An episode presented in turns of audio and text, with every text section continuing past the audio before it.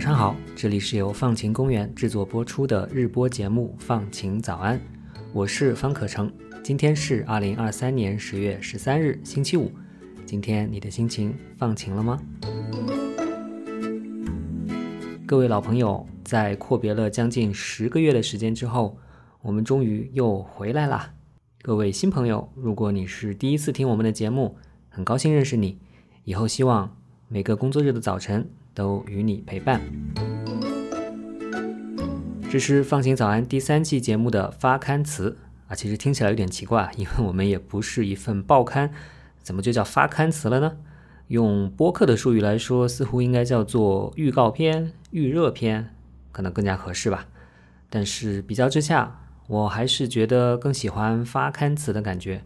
因为它有一种想要把愿景和目标说清楚的冲动，似乎呢又有一种踌躇满志的情怀在里面。那么放晴早安的愿景是什么呢？听过我们前两季的朋友啊，可能并不陌生了。不过我想我们也有不少新朋友在这里啊，就允许我再唠叨唠叨。我呢会用一种新的方式去阐释。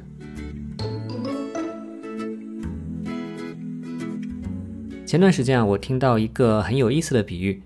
他说啊，我们的互联网上呢，现在到处都是广场。更具体一点说啊，就是纽约的时代广场的那种感觉。不知道大家有没有去过啊？时代广场呢，永远都是人群接踵摩肩，街道热闹非凡，广告灯牌闪烁不停。这样的场景呢，可能会让你感到新奇和兴奋，但是啊，你绝对不想在那儿久留，因为那样实在是太累了。你的注意力无时无刻不在被挑动，不得一刻的安宁。我觉得这个比喻蛮准确的啊，因为如今我们的互联网就是这样一个地方。你下载安装一个 app，它就要求给你不断的推送通知。一旦你允许了它推送呢，它就会经常用耸动的文字吸引你的注意，要你点开。在各种社交媒体平台上面呢，都有许多就像举着牌子、扯着嗓子、大声叫喊的人一样，他们生怕你没有听见，因为啊。只有吸引了你的注意力，他们才好拿去变现赚钱。那网上还有很多很多激动的吵架的人，因为呢，这里根本就没有一个好好说话的环境。难怪我们现在觉得上网好累好累啊，可不是吗？你刚离开一个人声鼎沸的广场，走两步又到了另一个嘈杂不堪的广场，那怎么受得了呢？那么，如果说我们不需要更多的时代广场了，我们需要什么呢？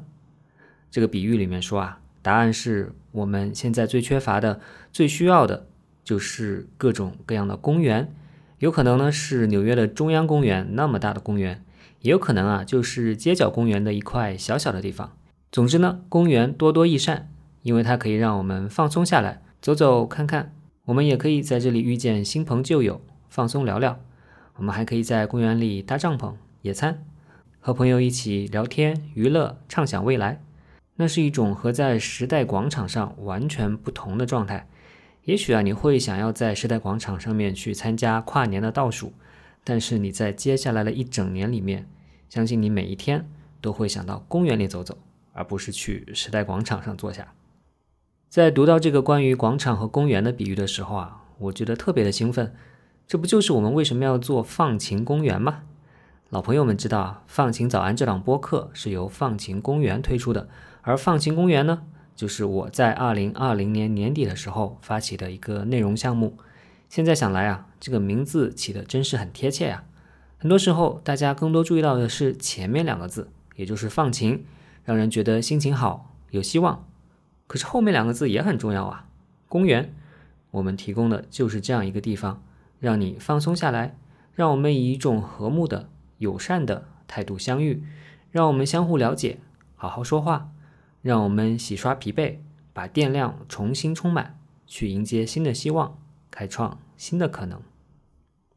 我还想特别强调的是啊，在我的理解当中呢，公园不是一个凭空造梦的地方，因为它毕竟不是迪士尼乐园。公园最大的价值之一呢，其实就是提供公共对话的空间，启发公共行动的可能。毕竟啊，如果我们只是想休息充电，那大可以待在家里睡大觉嘛。之所以要走出家门，还是因为希望和人相遇，希望展开有意义的交流，希望能一起做点有意义的事情。所以，当我们说自己是公园，不是广场的时候，我们并不是要拒绝公共讨论和行动。恰恰相反啊，我们觉得时代广场太喧嚣了，哗众取宠或者是大声吵闹的人实在是太多了。公园里其实更适合静下心来，好好的进行公共讨论，去孕育行动和改变的可能。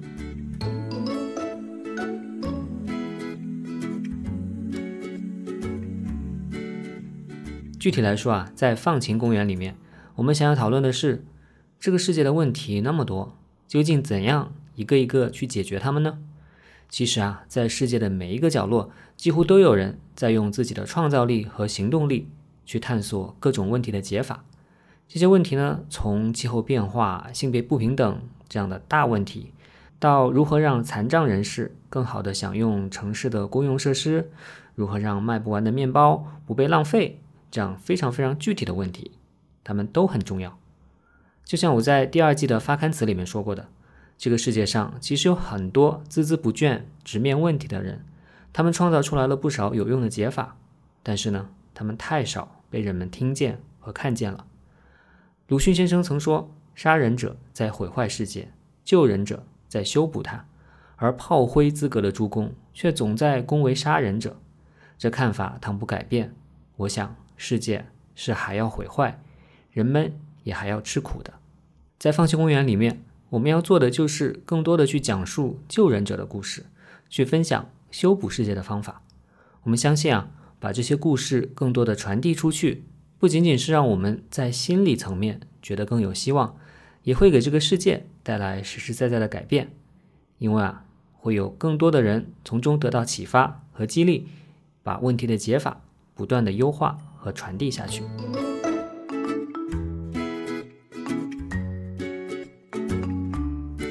放晴早安的前两季节目都是由看理想和放晴早安共同出品的，我们非常感谢看理想团队的支持，让大家印象深刻的片头的声音，还有我们好看的 logo，都是看理想团队制作的。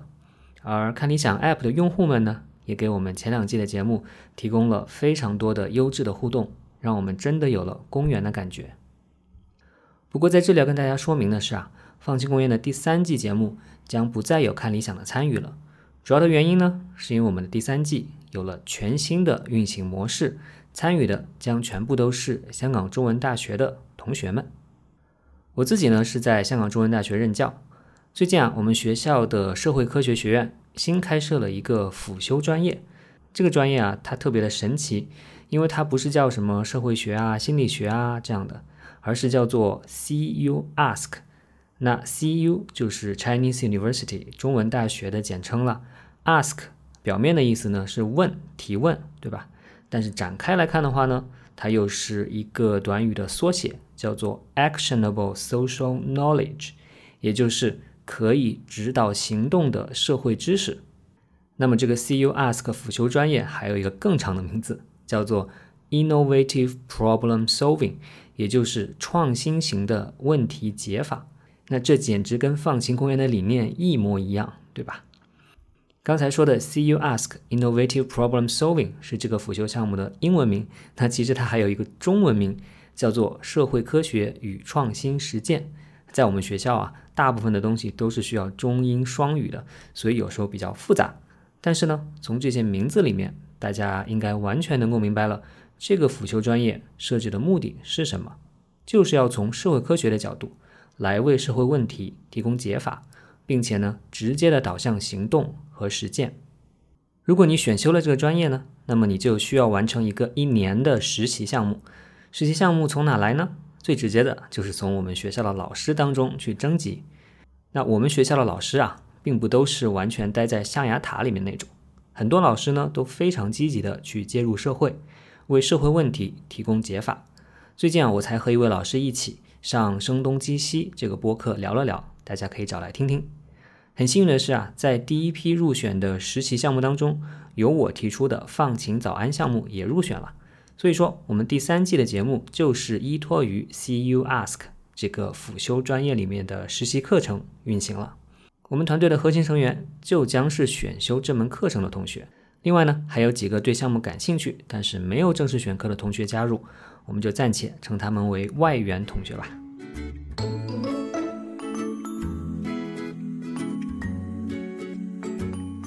接下来呢，就让我简单的介绍一下大家吧，因为人数比较多，我只能让大家非常非常简单的说一两句话，解释一下自己加入放晴早安第三季的原因。那在今后的节目当中呢，相信你们可以对他们有更多的了解。首先是张子涵，他今年大三。也是团队里面呢唯一一个真正的正式选修了 CU Ask 这个辅修专业的同学。那我们来听一听他的声音。嗨，大家好，我是张子涵。我参加放晴早安是因为我喜欢且选了这个非常冷门、没有什么人知道的辅修——社会科学与创新实践。放晴早安项目是我完成这门辅修所需要的顶时课程。嗯，虽然 CU Ask 这个专业现在还比较冷门，但是相信我们的节目播出之后啊，就会有更多的学生对它感兴趣啦。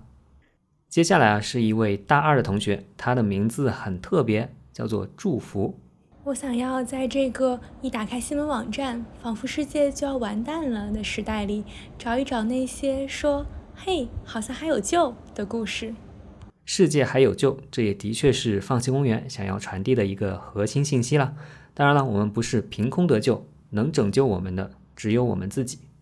接下来是大三的 ella 陈静怡，我加入方晴早安，希望给大家的生活带来多一点的美好和快乐。是的，走进放晴公园就会开心。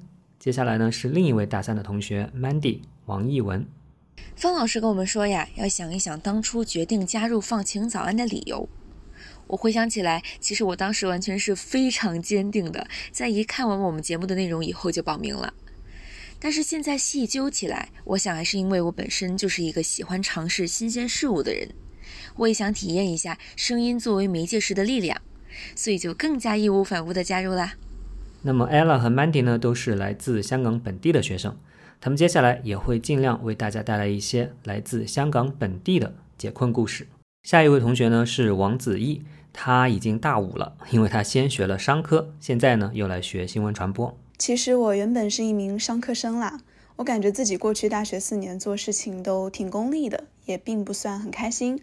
到大五了，我想多做一点有意义的事情，所以来参加了放晴早安的项目，希望能用更积极的眼光看待世界，同时也能对其他人产生一点积极的影响。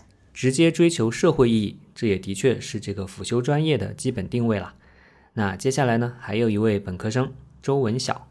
我加入《放晴早安》第三季的原因呢，是我在一门课上听到了方老师介绍的解困式报道这个概念，我觉得非常有趣，也非常的有意义，就让我更加好奇，这个报道类型和播客结合起来会是怎么样的呢？看来文晓上课很认真哈。解困式报道作为一种近年来兴起的新理念，的确是值得新闻学专业的同学还有媒体从业者多多关注。那放晴公园和放晴早安，自然就是解困式报道在中国的一个具体的实践案例啦。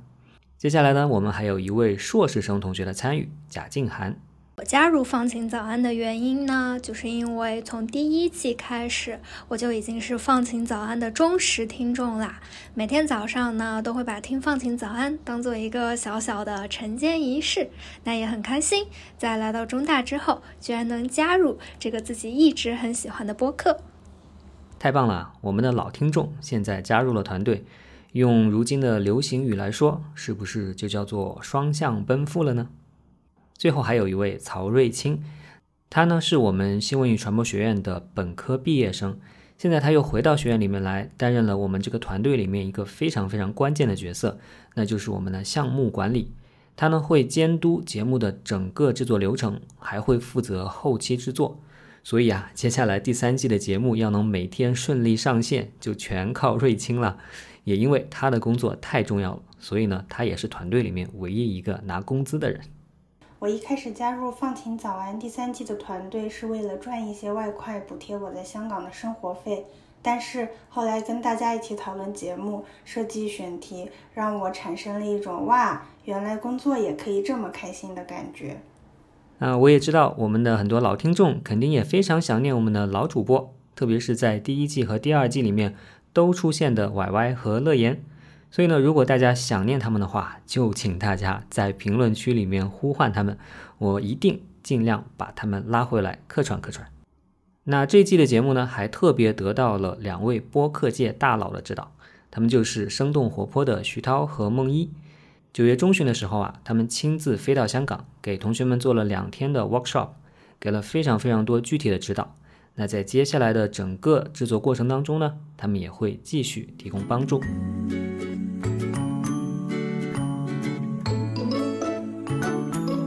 好了，我对《放晴早安》第三季的节目就介绍到这里。我们新一季的节目在内容上也有小小的调整，下周就由大家来自己发现吧。那么从下一个星期一。也就是十月十六号开始，每个工作日的早上七点钟，我们都会与你通过声音相见。当然，也欢迎你在其他任何时间，随时来我们的公园里面逛一逛，听一听救人者的故事，想一想修补世界的方法。谢谢大家，下周一不见不散啦！